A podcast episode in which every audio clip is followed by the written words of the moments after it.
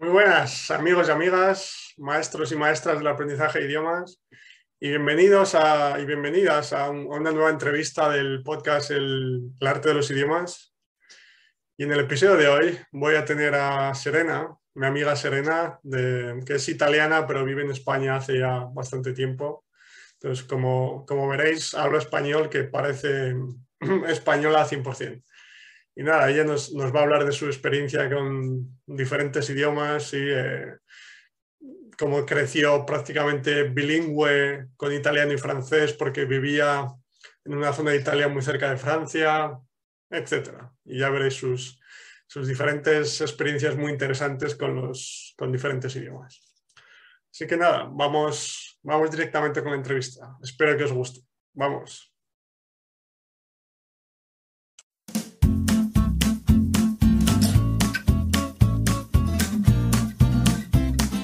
Bueno, hola Serena. Hola. Pues muy bien, Álvaro, todo bien. un placer verte. Igualmente, sí, sí, igualmente. Y nada, como siempre, pues cuéntanos un poco sobre tu, experiencia con idiomas, o sea, bueno, sobre ti en general, pero tu experiencia con idiomas fundamentalmente y bueno, ya verá la gente que eres italiana, pero parece que has nacido en, en Madrid. Vale, pues a ver, un poquito. Eh, lo primero que, bueno, yo creo que es importante en mi experiencia con, idiomas es que yo nací en Italia, pero en la frontera con Francia. Mm. Y entonces desde que yo tenía así tres añitos, que tienes que ir a la guardería y, tal, pues ahí eh, tienes bilingüismo obligatorio. Y mm. entonces, claro, yo tuve que aprender italiano y francés eh, de, manera prácticamente natural con, bueno, la maestra, el maestro, los niños que hablábamos y cantábamos y jugábamos tanto en italiano como en francés. Y entonces esa, sobre todo, ha sido mi primera experiencia con idiomas, en plan que para mí era natural, era algo completamente normal.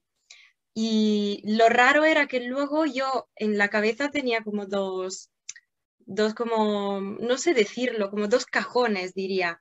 Una parte era el italiano y la otra era el francés, porque yo sabía que en casa mis padres no hablaban, mi familia en general no hablaba francés, porque era completamente italiana y ninguno de los dos había nacido donde nací yo, sino que eran de otras partes de Italia. Y entonces, claro, era como yo en casa hablo italiano y lo sé, pero en el cole, en la guardería y todo el recorrido que es el más eh, de, cole, de luego instituto y tal, pues ahí tenía la doble opción. Así que mi, cerebro como que lo entendía por sí solo. Y esa ha sido mi, mi, primerísima experiencia con idiomas. Sí, la verdad que fue bastante así como temprana. Y luego ya fue, mm, no me acuerdo cuántos años tenía, yo creo que ya como en la ESO o así, con 11, 12 añitos, pues empecé con el inglés y, ya a partir de, ese, sí, de, esa época, pues empecé con el inglés y, no he acabado hasta la carrera, porque el inglés te lo enseñan ya eh, eh, cuando, cuando iba yo, pues se empezaba con 11 años, ahora mucho antes. Pero claro, yo con 11 años empecé, yo estaba con el francés, el italiano y aparte nos metieron también el inglés. Y me gustaba tanto que luego cuando tenía que decidir, en Italia funciona que tienes que decidir qué quieres hacer con más o menos 14 años. Y entonces yo decidí, bueno, eso, dedicarme a la parte de idiomas. Entonces, eh, escogí, digamos, como una dirección de idiomas y la rama de idiomas era que, aparte de inglés y francés y italiano, por supuesto, pues también tenía que hacer alemán. Entonces eso, tenía obligatorio inglés, italiano, francés y aparte también alemán. Y si quería, eh, voluntario, eso sí que era opcional, eh, optativo, perdón, tenía también español. Lo que pasa es que yo no lo hice hasta cuando acabé el instituto, que fue ya con 19 años, 18, 19 años, que empecé la carrera. Y nada, entonces ahí decidí también seguir con los idiomas, pero me encantaba el francés sobre todo, pero dije, bueno, como el francés ya lo sé muy bien, me encantaba la literatura y tal, dije, bueno, voy a, por algo nuevo. Y empecé con ruso y español, o sea, completamente nuevo. Muy, muy, parecidos. eso es, mira. Pero eso que empecé con un idioma muy, muy diferente, que era el ruso, que por algunas cosas me recordaba bastante el alemán, sobre todo por la parte de los casos, las declinaciones y tal. No sé si se dice así en español. Sí. Y también me recordaba el latín, porque claro, en la dirección de idiomas tienes que estudiar también latín, un poco de filología, ¿no? Románica. Y, y, eso, y entonces hice, escogí ruso, se me abrió un mundo nuevo que me encantó, la verdad, y español al mismo tiempo, o sea que en la carrera, que en Italia son tres años antes y luego dos años eh, si quieres, y los primeros tres años hice ruso y castellano y me gustó mucho. Y, nada, el ruso fue como un mundo completamente nuevo. No sé si sabes un poco cómo funciona como idioma, me imagino que un poquito sí, ¿no? Bien, estoy aprendiendo ahora. ¿Y qué tal? Bien, em, mejor que si empezara de cero. quiero decir, como hablo con, gracias al polaco, hay bastantes más cosas que puedo entender que si no hablase polaco me costaría más. Claro, claro. Y, eso, que, sabes un poco cómo funciona, pero para quien no lo sepa, pues en general es un idioma muy diferente al español, al italiano, al francés, al inglés también, ¿no? El inglés sobre todo. Pero eso, que, tiene muchas mm, peculiaridades muy, muy interesantes, muy curiosas. Y aparte el español que me encantaba y, al final seguí con el español, me vine a España y bueno, eh, estudié, luego hice el Erasmus aquí, y, también, bueno, ahora estoy trabajando en España, así que luego fue a más. Pero esa es un poco la experiencia así de manera un poco natural. cómo empecé con los idiomas y realmente me conquistaron. el, pues, el ruso estuviste en Moscú un tiempo, ¿no? Sí, sí, sí, porque bueno, en, en la carrera pues estaba en, haciendo la asignatura, estaba cursando ruso, la asignatura, y en los, tres, en los primeros tres años, eh, pues conocí a estas compañeras de curso, que ahora son de mis mejores amigas, somos cuatro, somos un grupo de cuatro, y bueno, cinco, cuatro, dependiendo, porque eh, vivimos todas un poco lejos la una de la otra, pero realmente fue una experiencia muy buena porque decidimos juntas ir juntas a Moscú dos veces. El primer año fue eh, cuando acabamos el segundo año de los tres y fuimos en verano y fue nuestro, bueno, nuestra primera toma de contacto. Estuvimos ahí y nos quedamos, me parece que dos semanas en una residencia de estudiantes que había de todo y había de todo y me refiero a tanto como estudiantes, trabajadores, todos extranjeros pero también, o sea, era muy diferente, era muy diferente. Y luego volvimos al, cuando acabamos los tres años, volvimos siempre juntas y ahí ya nos quedamos casi tres meses. Mm. Y eso fue en invierno, que nuestra ida fue el 29 de febrero eh, y nos quedamos hasta mayo. Así que fue una experiencia muy, muy, muy buena. Muy buena, sí, sí. Y ahí tuve un poco el choque, ¿no? El choque cultural real, porque claro, primero llegas que es invierno y vives el invierno ruso. Y luego, sobre todo, que si la primera experiencia era de dos semanas y era así como en una residencia de estudiantes, pero haciendo casi un curso de idiomas para extranjeros, pues ahí no. Ahí eh, la siguiente experiencia de casi tres meses fue llegar a Moscú estar siempre en una residencia de estudiantes, eh, pero íbamos a la, Universidad de Moscú íbamos eh, a los cursos de los rusos, o sea, íbamos con ellos, estábamos con ellos. Los profesores no eran profesores para personas extranjeras, eran como estar de Erasmus. Y entonces fue una experiencia muy, muy, muy interesante, muy enriquecedora. Pero es verdad que ahí me di cuenta de que eh, me gustaba muchísimo Rusia, pero que quería también un poco dedicarme al español. Y entonces lo dejé un poco ahí, lo abandoné un poco el ruso porque dije, bueno, para luego aprenderlo bien tendría que venirme a vivir aquí mucho tiempo, porque es un idioma muy diferente, tanto a nivel de cultura como a nivel de, lengua, ¿no? Lingüísticamente. Y entonces era un poco eso y, me volví a Italia y a partir de entonces ya me dediqué más al español, pero sí, el ruso fue, fue un poco un flechazo. Eso y que hace más calor en España. Sí, sí, sí. Muy bien, pues buena experiencia. Sí, ahora mm. quiero mm, indagar un poco más en esas experiencias. Por ejemplo, por comparar el francés y el inglés, porque, mm, claro, tú desde que naciste, tus padres en tu familia te hablaban en italiano solo. Sí. Y tu, tu experiencia con francés fue a partir de los tres años, has dicho, en el colegio. Sí, sí. Pero claro, estoy imaginando que el francés, tenías las clases en francés, pero no eran clases de francés, sino clases de otras cosas en francés. Eso es. es una diferencia importante. Claro, yo recuerdo más, más que nada, o sea, mm, lo que recuerdo más es cuando nos decían, lavaros las manos, niños, o poneros las zapatillas, o mm. vamos a comer, todo en francés. Y a veces era en francés y otras veces era en italiano. Y daba igual. Nosotros, mm, como éramos tan pequeños, pues lo entendíamos un poco por los gestos, el tono de la voz y tal, y ya hacíamos lo que, lo que teníamos que hacer y aprendíamos mientras tanto el idioma sin darnos cuenta, por supuesto. Ahí está. Sí, sí, sí, sí, sí, totalmente, muy natural.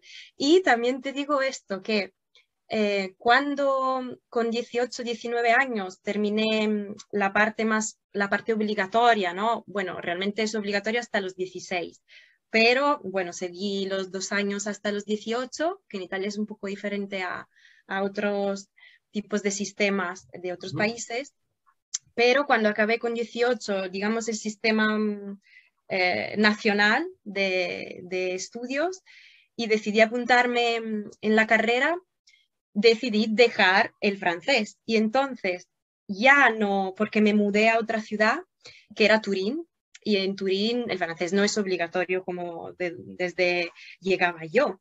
Y entonces, ¿qué pasaba? Que yo ya no tenía que escuchar ni hablar ni nada en francés, pero me quedé así como, no sé si siete, ocho años sin tener que practicar de ninguna manera el francés. Si yo quería practicarlo, me tenía que poner una peli, canciones o conocer a gente, pero si no, no. Y realmente era muy difícil porque además me estaba dedicando al ruso, al español, estaba conociendo a muchísima más gente de ahí, italiano, ¿no? Sobre todo hablas italiano o como mucho inglés. Y entonces lo que pasó fue que lo abandoné, pero eh, esto que yo no tenía ni idea, pero cuando luego tuve que trabajar en francés, que fue después de, te digo, no sé si ocho, nueve años mm, por ahí, tuve que retomar el francés y me salía sin problema. Ah, por supuesto que no me acordaba de cosas o que yo qué sé, partes más técnicas, pues no me las sabía. Pero era como, sé hablarlo y tenía mucho miedo al principio, pero luego era que no, que no, que sí que me sale, solo es refrescarlo un poco y si me pusiera ahí, yo qué sé, un mes, pues me sacaría el mejor de los niveles, porque realmente e, es bilingüe mi nivel, pero ya no tanto como podía serlo antes, ah, por así decirlo, ¿no? Como, pero es verdad que dentro de mí sí que existe. O sea que como ir en bici, me imagino, como saber conducir. Lo aprendes y luego ya te cuesta, pero te, te acuerdas de algo, se te queda, ¿no? Muy, muy importante eso, sí. Mucha gente lo dice eso, eh, se, me olvida este idioma, se me olvida el otro. Si lo has aprendido, si lo has adquirido bien realmente, no se olvida. O sea, el conocimiento está ahí. Lo que pasa es que como el, como el proceso es subconsciente, no te das cuenta, hmm. eh, no, no, lo puedes medir de ninguna forma. Claro. Estaba ahí. Claro, sí, sí, está, estaba y está, sigue estando. y eso es como una tranquilidad que ya tengo, ¿no? El, el poder que tengo, que digo, pues mira, lo estudié, qué pena que lo haya abandonado y tal, pero en realidad no, no, porque si me pongo, o bueno, si yo me tuviera que, o me quisiera ir a, Francia o a un país francófono, pues no tendría ningún problema en, mm, así, primero defenderme sin, sin, ningún problema, pero realmente luego en tener un buen nivel en todos los sectores, en todos los aspectos, en muy poco tiempo, porque es simplemente eso, retomarlo, ¿no? Y, eso me hace muy feliz, no sé, es como, qué bien. Claro que está, el conocimiento está ahí, aunque no lo parezca, está ahí. Sí, sí, sí, sí, totalmente. Claro, y después inglés, has dicho que empezaste con 11 años. Con 11 años, sí. Claro, ahí ya imagino que, imagino que el enfoque era totalmente diferente. Es decir, que era el clásico gramática, ejercicios, memorizar. Totalmente, sí, el inglés. Y además, yo creo que también porque no lo elegí yo y ya era bastante mayor. Es decir, no, el francés no lo elegí yo, pero era pequeña como el italiano, o sea, lo aprendí porque tenía que aprenderlo y, y era como un poco el ambiente, el contexto. Pero el inglés era tener una clase de inglés en italiano, además, donde te explicaban cómo funcionaba el idioma y mm, que era bastante diferente al italiano y al francés, que eran, digamos, mi, mi zona de confort o de, de donde yo empezaba. Y eso a mí me gustaba por un lado porque lo veía muy diferente, lo cual me, me llevó luego a eso, emprender esa dirección de idiomas durante toda la otra parte de mi vida, pero en realidad me costó siempre muchísimo y si te soy sincera, no lo sé hablar bien. Y mm. eso también porque tampoco viví nunca eh, en Inglaterra, nunca estudié eh, el inglés en Inglaterra, ¿no? O sea, estando en contacto con gente de ahí. La verdad que no, solo tengo el contacto de películas, series, libros y artículos y tal. Pero realmente la parte más activa de yo hablarlo, pues me falta. Ya, pero yo creo que es, o sea, realmente la diferencia es esa, que el francés, claro, obviamente, porque con tres años no tienes la capacidad de, de intentar controlar el proceso conscientemente como hacemos los adultos. Esto, ¿sabes? De, de, pensar en gramática, sino que si tú pensabas en, si me dicen que me lave las manos, voy y me lavo las manos. Sí. Ah, es decir, no tenías esa capacidad de controlar el proceso conscientemente, que es lo que nos fastidia a nosotros. Claro, claro. Pero claro, la diferencia con el inglés es que te, daban te enseñaban lingüística del inglés, no te enseñaban el idioma. Es decir, con el francés te enseñaban otras cosas en francés, que es la clave. Mm. Mm. Mientras que en inglés te enseñaban la lingüística del inglés en italiano, además.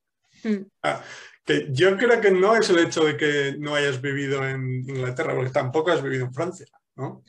No he vivido en Francia, pero he vivido en sitios donde solo se hablaba ah, francés. Sí, sí, En, ese sentido, ¿eh? me refería. Como en España, también te digo, lo, estudié en la carrera y no lo, no lo aprendí viviendo eh, en España, sino que fue una primera toma de contacto teórica, pero luego cuando realmente empecé a sentirme segura, a pues hablarlo bien, fue cuando, claro, estuve hablando con personas españolas y practicándolo, ¿no? Tengo una, pregunta que creo que es importante, que es, para relacionar ese día del inglés con el español. Que es que, claro, tú el, antes de venir a España, lo que aprendiste de español fue nuevamente en la carrera estudiando de la forma tradicional sí. también. Sí, aparte de que como me gustaba mucho, tenía muchísimo, muchísimo interés y entonces, por ejemplo, estuve trabajando de dependiente eh, en una tienda un verano y me acuerdo que mi jefe, el, jefe que, que estaba trabajando conmigo, pues él había estado viajando por España y por América Latina. Entonces le encantaba el español como idioma y me, me, transmitió un poco esa pasión y me dijo, Serena, mira, yo tengo todo esto que yo no lo utilizo. Si quieres, te lo regalo. Y me dio ahí como revistas, eh, cassette que tenía yo porque era pequeña. Sí, sí, porque realmente eso fue cuando tenía yo 17 o 16 años, que era mi primer trabajillo así para ganar un poco de dinero tal.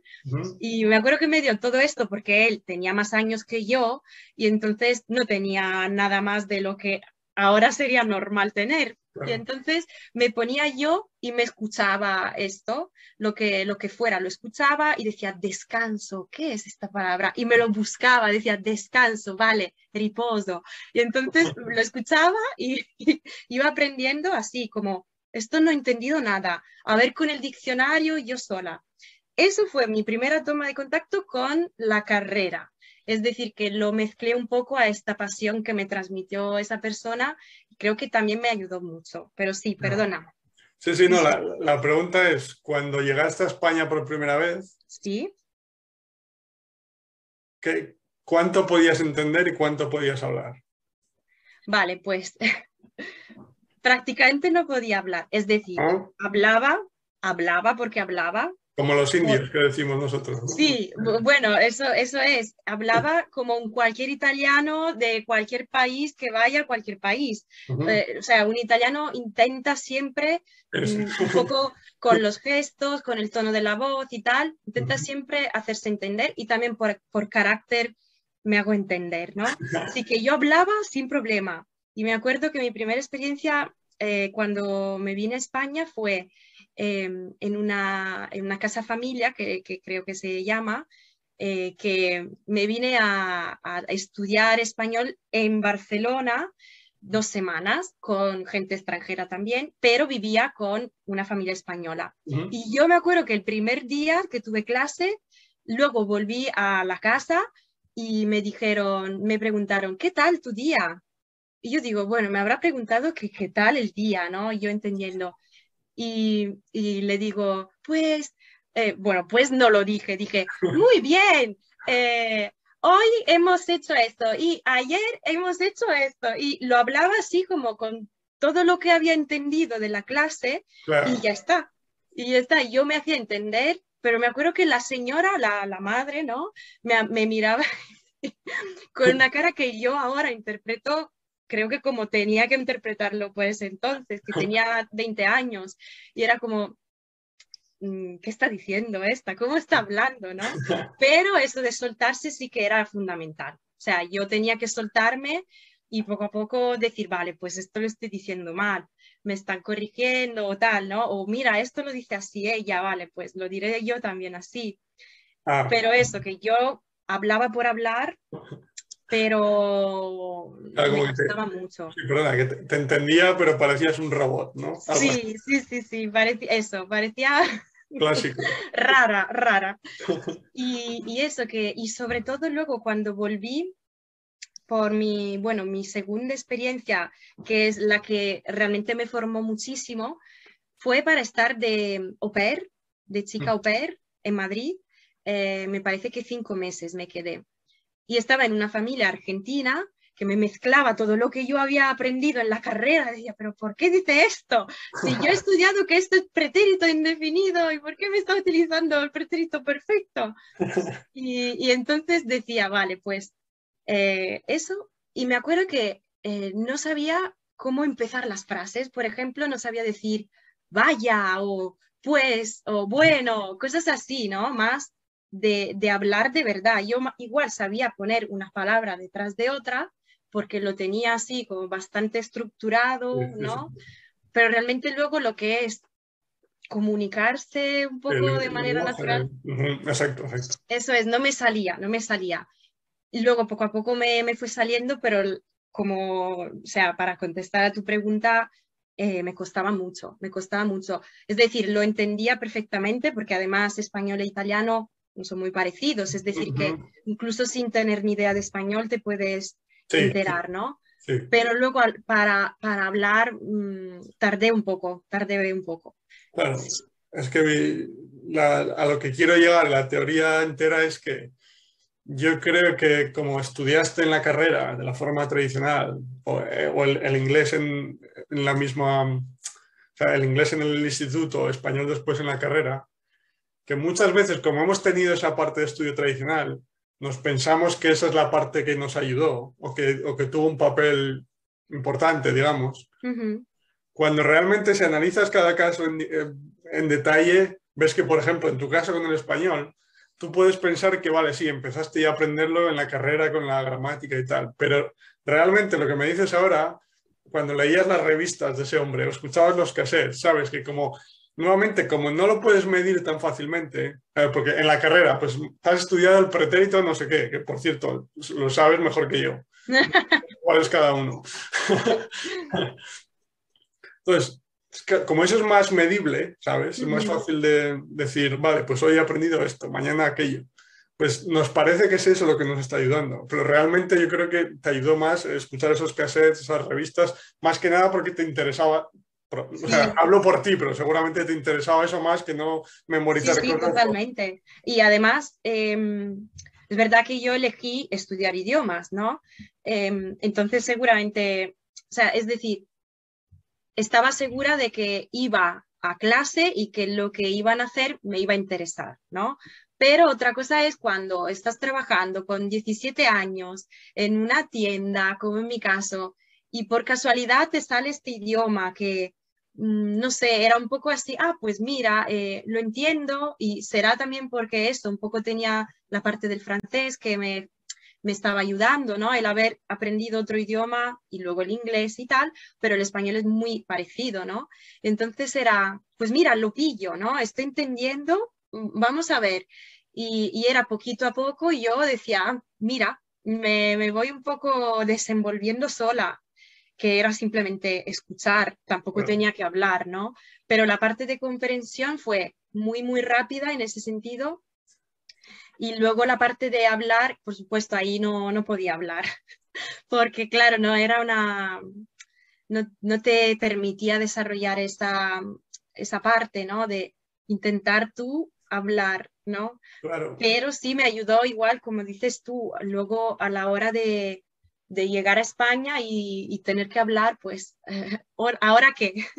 Ya, ya, es que claro, es que nuevamente, claro, tú entendías las revistas, cassettes, sí. ya las entendías por, por las similitudes entre los dos idiomas, pero eh, yo creo que el punto más importante del que quiero hablar es que cuando llegaste a Barcelona la primera vez, Claro, tú hablabas de que querías soltarte, de que querías hablar. Pues muchas veces tenemos la sensación de que necesitamos, como tú has dicho, esa palabra, soltarnos para empezar a hablar, pero lo que realmente te ayudó a hablar mejor es que estabas escuchando a la familia las 24 horas del día. Lo que pasa es que nuevamente, como eso no lo puedes medir, nos pensamos que es nuestra práctica lo que nos ayuda. Sí pero es simplemente que durante esas dos semanas en Barcelona estabas escuchando constantemente. Después en Madrid, con la familia argentina. Entonces, te da la sensación de que hablas mejor porque, estás, porque has intentado hablar antes, pero realmente lo que te ayuda es haber escuchado español en contexto, de una forma natural, etcétera, durante mucho tiempo. Lo que pasa es que nuevamente, como no lo puedes medir, como una clase de gramática. Claro, claro, sí. No, le atribuyes el... No me sale la palabra. no, le atribuyes el mérito a, esa parte mientras que lo haces con la otra. Mm, sí, sí, sí. Sí, lo puedes medir, como dices tú, ¿no? Dices, ah, pues mira, hoy he aprendido esto. Y punto. Porque lo has estudiado. Esa es mi sensación contigo con el inglés, de que no lo hables tan bien como hablas francés o español porque no, lo has estado escuchando durante tanto tiempo, no porque tú no lo hayas utilizado tanto. Que al final, al final van ligados, ¿sabes? Porque si, si tú conoces a gente en la vida real y tú utilizas el idioma para comunicarte, la otra persona te está respondiendo. Mm. Entonces, tú estás con amigos, lo que quiero decir es, mientras tú hablas, o sea, lo, lo más importante es que nuestra capacidad de hablar es una consecuencia de, aprender el idioma a través de escuchar y leer. Mm. Sí. Mira, te cuento este, e, esto que se me acaba de, no sé, como un flashback.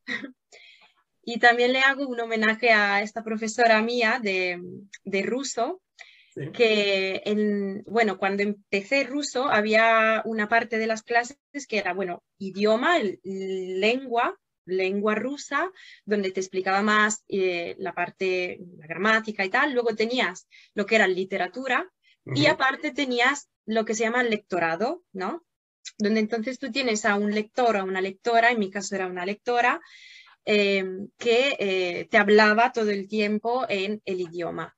Y aparte, bueno, intentaba hacer que practicáramos el idioma, ¿no? era más como conversación, era más como oral, practicar, ¿no? Y, me acuerdo que la primerísima clase estábamos ahí, yo que sé, 30 personas, y en la segunda estábamos me parece que 7, 8. O sea, un desastre, sí, sí. Pero de la primera a la segunda, o sea que fue, Ya, quien se quiere quedar es porque, es porque quiere de verdad. ya. Y lo que hizo era, te llamaba y te decía algo, tú no sabías lo que era. Yo me acuerdo de esta palabra, a mí me había tocado esta palabra, a mí me había dicho, tú, que ni sabía cómo nos llamábamos, así que decía, tú, ¿cómo te llamas? Y te lo decía en ruso, Kaktivias Davut. Uh -huh. Y tú te quedabas así, decías, eh, te mirabas y tal, y tú, Kaktivias Davut, ¿no? Y te decía, Minias Davut, y te decías su nombre, y luego te tocaba a ti, y luego tú lo entendías y seguías así. Y por ejemplo, a mí me tocó luego una palabra en general y me dijo, a ver si lo tengo aquí, no sé si lo tengo, pues no lo tengo, pero eh, me dijo esta palabra, eh, citrach. Y luego nos enseñó lo que era citrach, que ahora mismo si te digo, sí, ¿eh? ¿Si chas o? Citrach, Ah, se que- dice en ruso, que no sé si existe algo parecido en polaco, si Sí. te suena. ¿Qué significa? Que no, no. A ver, no me acuerdo bien ahora mismo si se- significaba lápiz o cuaderno. Porque claro, ella te enseñaba algo y te decía ya, ya. ejemplo, ¿vale? Y luego yo lo veo escrito, la- veo la palabra escrita y, y cuando nos había explicado las reglas de pronunciar las letras en cirílico, digo, pero esto no se lee como ella me lo había pronunciado. Esto se lee tietrat en italiano, ¿no? Claro, porque ella te lo decía como se dice de verdad. Y yo con eso fue, ah, pues mira, o sea, vale, esto se lee así. Cuando tú lo lees, mm, así como pensando en la pronunciación italiana, pero realmente no se pronuncia así. Vete a la otra pronunciación y era, escucha bien como lo dice ella, porque es así como realmente la gente lo, lo dice. No es como luego tú como italiana lo lees sabiendo las reglas de fonética, ¿no? De pronunciación. Que se escribe, que además es súper difícil como palabra, Sí, sí, sí. sino que era citrach, que yo era, ¿pero qué significa esto, no? Y luego lo vi y dije, ah, esto es citrach. Lo, lo vi escrito, pero entonces, ¿por qué siempre lo he leído citrach como ella si realmente está escrito tietrat? Y es po- es porque luego te tienes un poco que, tienes un poco que imitar, ¿no? Lo que, lo que escuchas, lo que ves, lo que te dicen, ¿no? Y esto, por ejemplo, para mí fue súper importante. Claro, hombre, es que si, si, si no lo escuchas antes, no, o sea, no vas a ser capaz de decirlo. Claro, y también la pronunciación, es decir, por ejemplo, el inglés, mm, no digo que tenga problemas de pronunciación por esto, pero el que me lo haya enseñado eh, con una pronunciación muy italiana y tal, pues hace que luego yo cuando lo escucho eh, no me entere, porque es normal que no me entero. Obviamente. ¿Por, Sí. por qué te crees que la, la gente que va a vivir a Inglaterra habla inglés con acento británico y la gente que va a vivir a Estados Unidos habla inglés con acento de Estados Unidos? O Claro. la gente que va a Australia. Porque tú produces lo que estás escuchando. Es un concepto que no entendemos. Eso es. Y entonces nada, que mm, esto que has dicho, me- no sé, me ha, me ha recordado esto, esto. Y es totalmente así en realidad. Claro, entonces, Sí. sí, estaba pensando en ruso. Claro, de la forma tradicional, cuando nos enseñaban el nuevo alfabeto, sería, o sea, te- aquí está el alfabeto, esta letra, la otra, la otra. Sí, sí, sí, sí, porque claro, realmente em, es así como muy diferente y entonces te, te lo explican de una manera que igual tú como adulto puedas Ya, intentar ¿no? entrar. Sí, Sí, pero es- sí. nuevamente es, es un, es un intento consciente de controlar el proceso, lo Sí, cual sí, sí. es primero bastante aburrido y después no sé qué efectividad tiene, porque por ejemplo en mi caso yo puedo leer en ruso ya perfectamente, otra cosa es que depende de qué tipo de libro sea no me entere de qué pone, ¿no? Pero quiero decir, no tengo ningún problema con el alfabeto y no he tenido que aprender alfabeto ni memorizar nada Mm. y te explico cómo fue, o sea, empecé viendo un, un canal que hay en YouTube que tuve a la chica en, en el podcast pero en la versión en inglés Se llama Irina, que se llama Comprehensible Russian. Y ella crea vídeos, habla sobre la cultura de Rusia, etcétera, pero de una forma comprensible. Entonces recuerdo que hablaba sobre Rusia, pero hablaba sobre otros países de Europa. Y en uno de los vídeos tenía el mapa de Europa. Mm. Y encima de los países estaba el nombre. Vale. Pero yo recuerdo que sin darme cuenta, cuando hablaba de Francia, por ejemplo, pues veía que la primera letra era como el globo este con el palo. Sí. Y después en Finlandia lo mismo. Digo, eh, espera. Este sonido. Como que tu cerebro, sin tú controlarlo, se da cuenta de, vale, este es el sonido de la F nuestra, digamos, ¿no?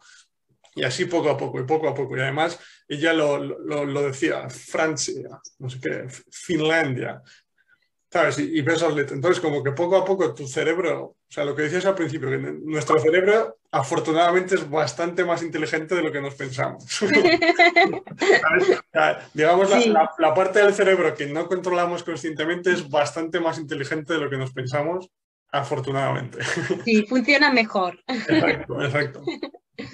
lo recuerdo perfectamente y pues eso para, para el sonido de la F, pero para otras también, ¿sabes? Porque es que si, si intentas memorizarlos así, es que es una locura. Y pues imagínate aprender eh, japonés o mandarín si tienes que memorizar todos los símbolos. Ya, ya, ya, ya, totalmente. Pero también te digo eso, que em, con el ruso a mí me pasó totalmente esto, porque claro, yo, es, yo creo que em, un poco como con el inglés, es decir, que por ejemplo el español y el francés, lo primero, son más parecidos al italiano.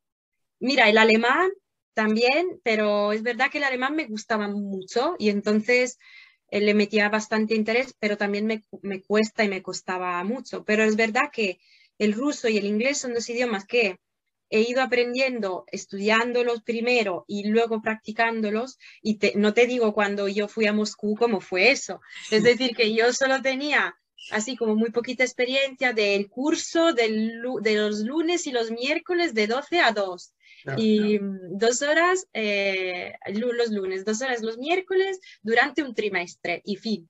Y eso era mi competencia en ruso durante dos años, que fue la primera experiencia. Y entonces fue llegar allí y, vale, pues a ver un poco, ¿no? Como lo, lo digo, todo esto.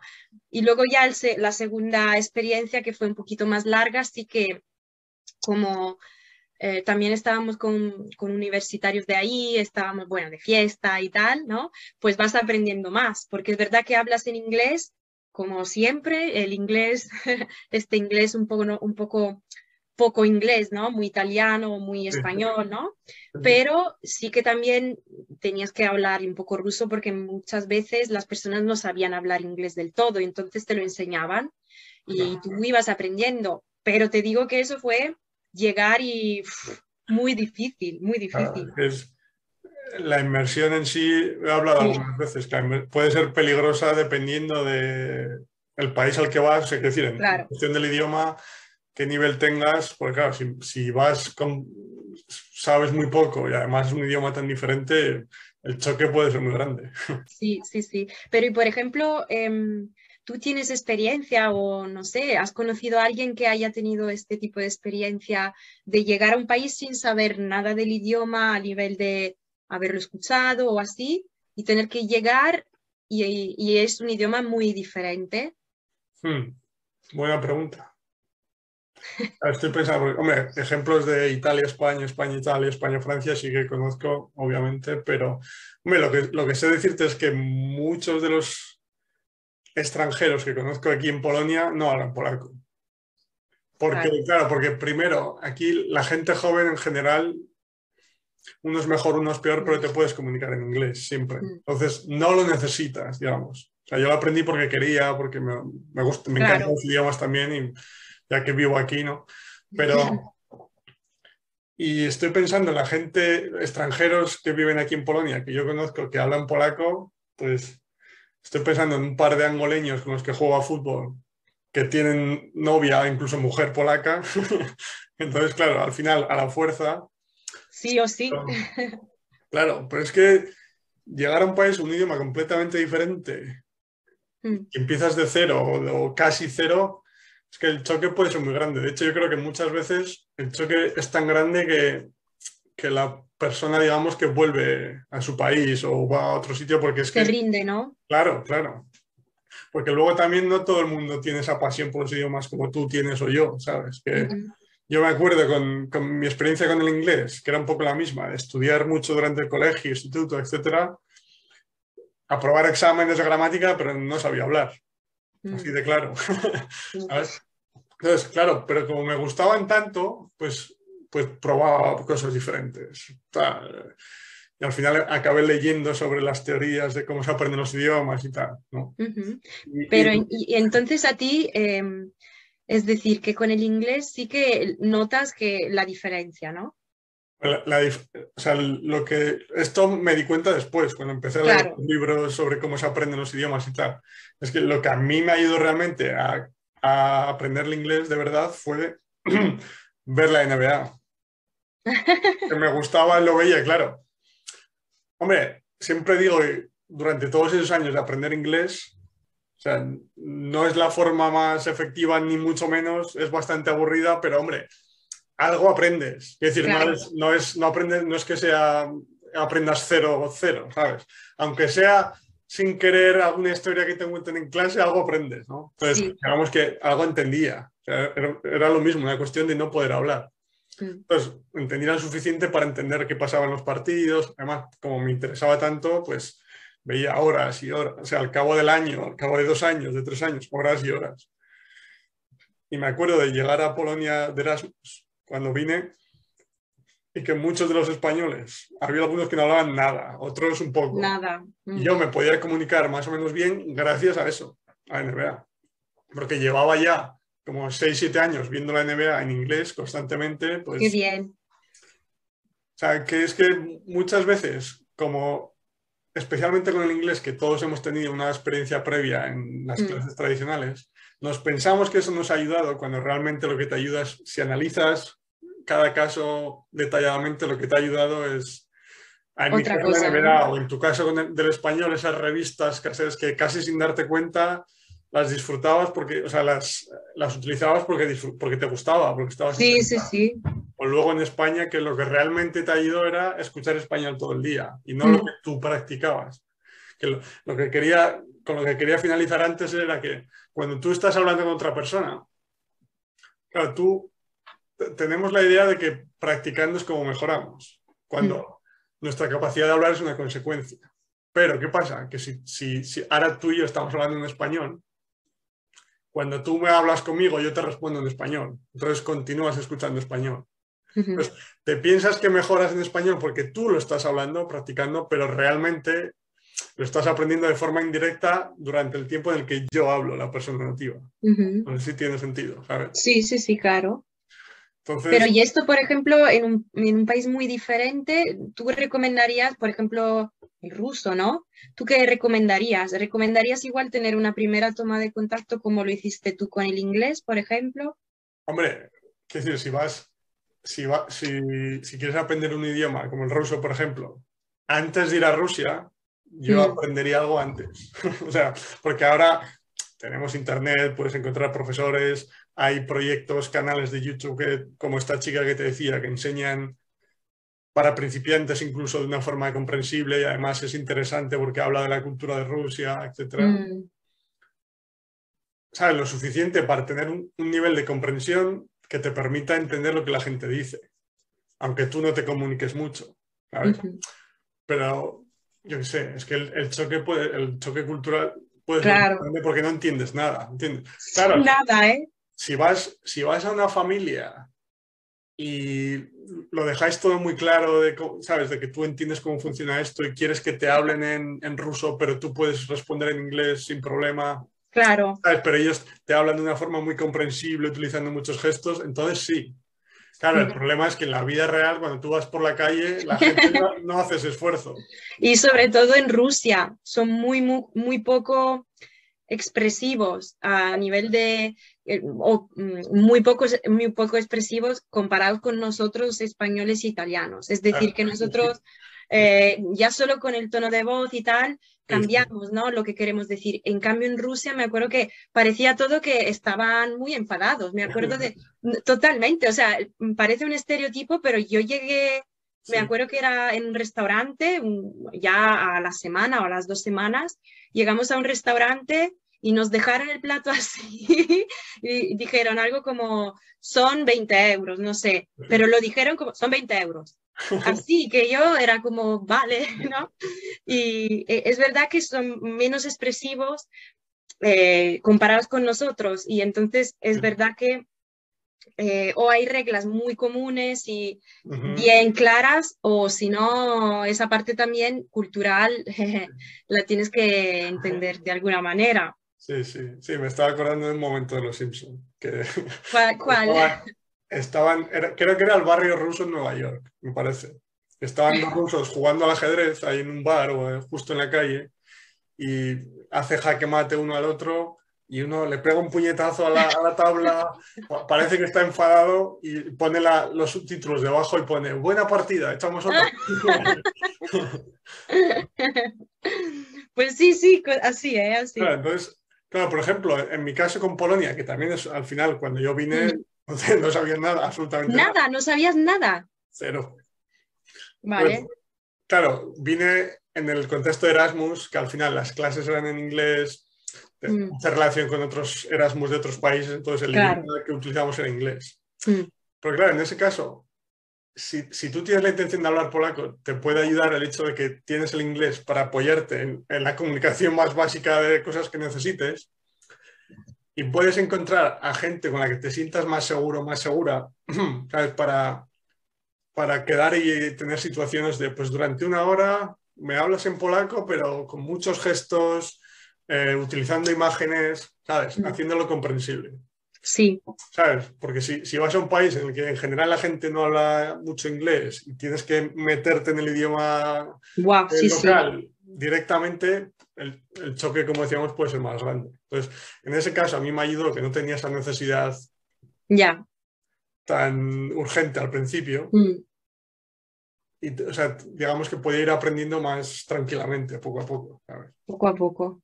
Bien, sí, sí. luego, pues sí, con eh, amigos, amigas, eh, un par de novias, etcétera. siempre ayuda. La vida. La vida, eso es. Pero sí. Sí, yo diría que las experiencias de inmersión hay que tener un poco de cuidado dependiendo de, de, qué idioma es, porque al final, o sea, tú, tú si ahora vas a Inglaterra, puedes tener problemas en algún tipo de situaciones, pero te puedes manejar, más o menos. ¿Entiendes? O incluso Alemania. No lo sé cómo, cómo anda. Bueno, ya Alemania ya no. Igual, ¿no? Pero bueno, te quiero decir, tú, sabes... Bueno, a ver, alguna, claro, yo que sé, algo pillo, algo extrapolo, ¿no? Es como, uff, vale, esto sí lo había estudiado. sí, lo había visto, lo había leído. Pero creo que al principio tener profesores o, consumir este tipo de contenido, que yo lo hago mucho. Estoy aprendiendo ahora alemán y ruso, pues sigo aprendiendo, o sea, sigo viendo vídeos de este estilo porque estoy escuchando el idioma, que es lo que necesito, y además la profesora o la persona en este caso lo adapta para que sea comprensible. al final claro, como si fuéramos niños al final. Sí, sí. Pero hablando de temas de adultos que son más interesantes todavía. porque no, Hombre, también hay, hay, hay vídeos de historias infantiles y tal que están bien, pero al final en el, en el largo plazo acaban cansando un poco. Sí, claro, claro. Me interesa más pues esta chica que habla de, de la cultura de Rusia, por ejemplo, de la comida, de las ciudades, mm. etc. Por supuesto. Y si es interesante es todavía mejor, porque lo haces con más ganas. Claro, y además estás aprendiendo algo que, mm, no sé, como que te podría venir bien eh, en un futuro. Si quieres hablar de eso, pues ya tienes así como un poco de vocabulario, ¿no? De... Claro. Y además es como una conexión. Yo, lo he visto con, con Alemania y con Rusia, que eran como dos culturas que antes de empezar a aprender el idioma, como, o sea, no sé cómo decirlo, no, me no me interesaban especialmente en comparación con otras igual. Pero desde que empecé a aprender los idiomas, y además viendo estos vídeos que hablan de la cultura como que me interesa cada vez más, ¿sabes? Al interesarte cada vez más, ves más vídeos y aprendes más. ¿sabes? Como el, ¿sabes? Eh, sí, como un, círculo, vicioso pero positivo. Un círculo virtuoso. Eso es, eso es. Eso es. Muy bien, Serena. Pues sí. ha dado un placer. para mí, mm, un gusto. Ya haremos una parte 2 en algún momento. Sí, por favor. ha sido breve pero interesante. Nada, pero muy interesante tu experiencia porque yo creo que has, dado un par de ejemplos que pueden ayudar a, mucha gente. Porque me alegro, me alegro. Eso espero. Y nada, ya sí, ya haremos una parte 2 porque además creo que estás empezando con tu proyecto propio de, para enseñar italiano, etcétera. Sí, sí, sí, sí. Eh, no has empezado aún, entonces Claro, no, o sea que llevo años enseñando italiano, pero el proyecto personal sí está arrancando un poco a poco. Yo cuando, cuando esté ya listo, yo dejaré los ah. enlaces que haga falta aquí y haremos una parte 2. Muchas gracias. nada, pues eh, que vaya bien, Serena. Muchas gracias, Álvaro. Pues nada. Nos vemos en verano seguramente algún día, a ver si Creo que sí. Vaya a España. Sí, sí, ¿vas a venir entonces? Sí, en verano seguro. Sí, sí. Sí, ¿no? Y este año vuelven las fiestas de, Soria. Así que hay, que estar, ¿no? Míticas. bueno, nada, un besito. Igualmente, muchas gracias. Muchas gracias. Eh. Chao, chao, chao.